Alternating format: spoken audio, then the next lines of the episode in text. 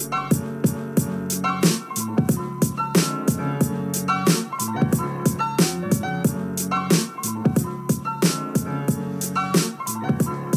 La verdad que ayer nos agarró en caliente porque había ocurrido minutos antes, eh, un, par de horas antes nada más, eh, y lo comentamos eh, sobre ese enojo, el enojo que, bueno, genera ver a un expresidente como Mauricio Macri agarrar un micrófono de un canal que fue crítico de su gestión, que además él intentó por todos los medios cerrar, eh, metió presos a sus dueños, eh, hizo lo posible por ahogar financieramente a la empresa para que no pudiera pagar sueldos, eh, luego envió un testaferro para que intentara comprárselo. Eh, y que no pudo cerrar, a pesar de que eh, a los que trabajamos en C5N nos pagó eh, en cuotas durante mucho tiempo el canal y no tuvimos aumento con una inflación que era del 50% y que obviamente se comía nuestros sueldos. A mí, ustedes lo saben porque me escucharon, me dio muchísima bronca. A mí no me gusta Macri, no me, no me gustó su gobierno, no me parece eh, que sea sano eh, para la democracia lo que él hizo eh, como opositor desde que dejó el gobierno, tampoco.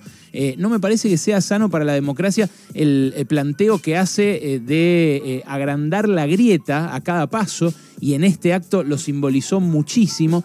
Pero más bronca me dio todavía cuando después vi, a la tarde, cuando ya había terminado, pasaron cosas, que metió una disculpa de esas engañosas, una disculpa trucha, diciendo que eh, no había querido hacerlo y que había sido un acto reflejo. Después fue a uno de los medios amigos que le hacen esas preguntas complacientes que a él le gusta responder. Algunos dicen que es suyo, incluso, el medio. Nos lo dijo acá Esmeralda Mitre, nos lo sugirió muy abiertamente que Macri se había comprado La Nación Más. Esmeralda Mitre es la heredera de La Nación, o sea, tiene una voz autorizada para hablar sobre esto.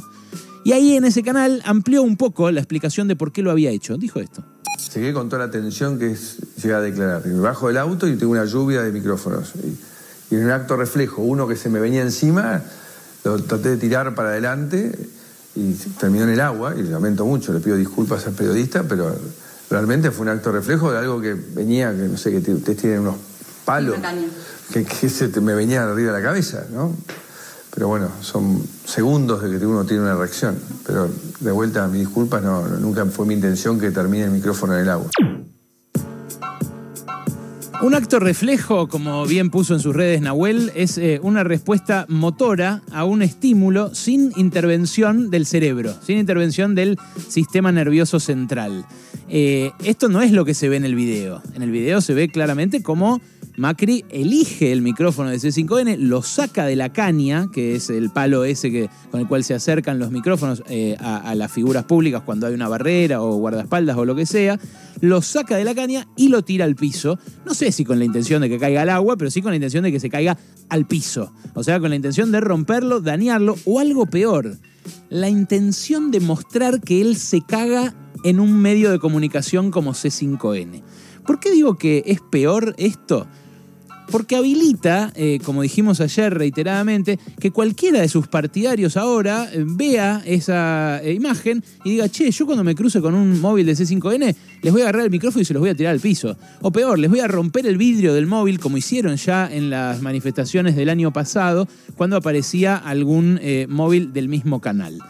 Yo entiendo que los ánimos están crispados a un nivel ya inédito, inédito por eh, la virulencia, eh, por la eh, violencia, por la enemistad, por lo irreconciliable de las dos posiciones.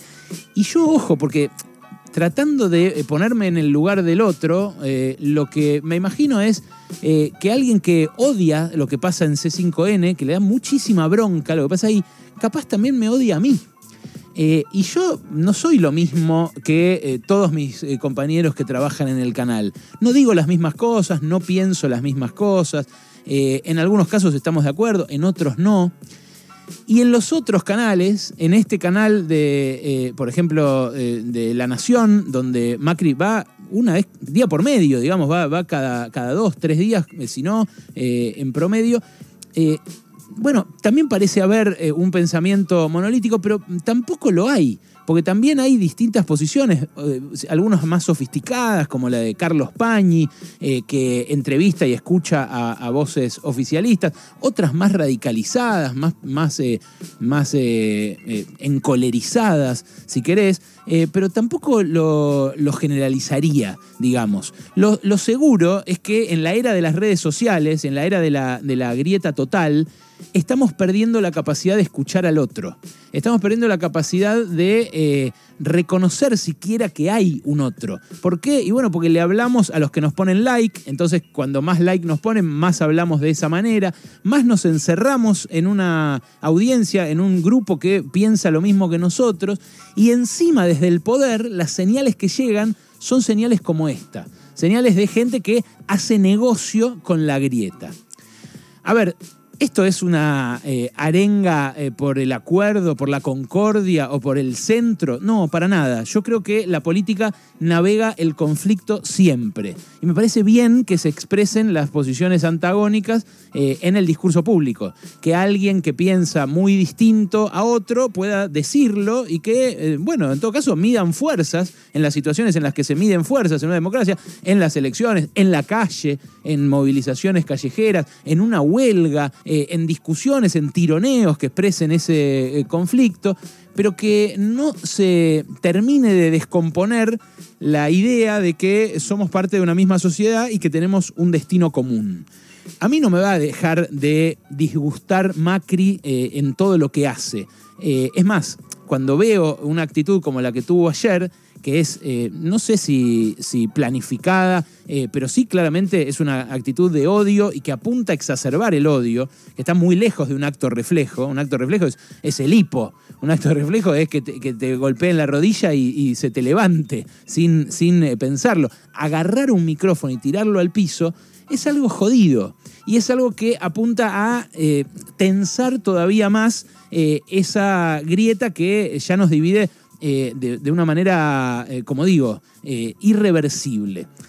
Ahora, cuando ves la actitud de los dos lados, también te das cuenta de que la grieta esa, incentivada desde arriba, esconde otra cosa que es más grave, que es la fractura social.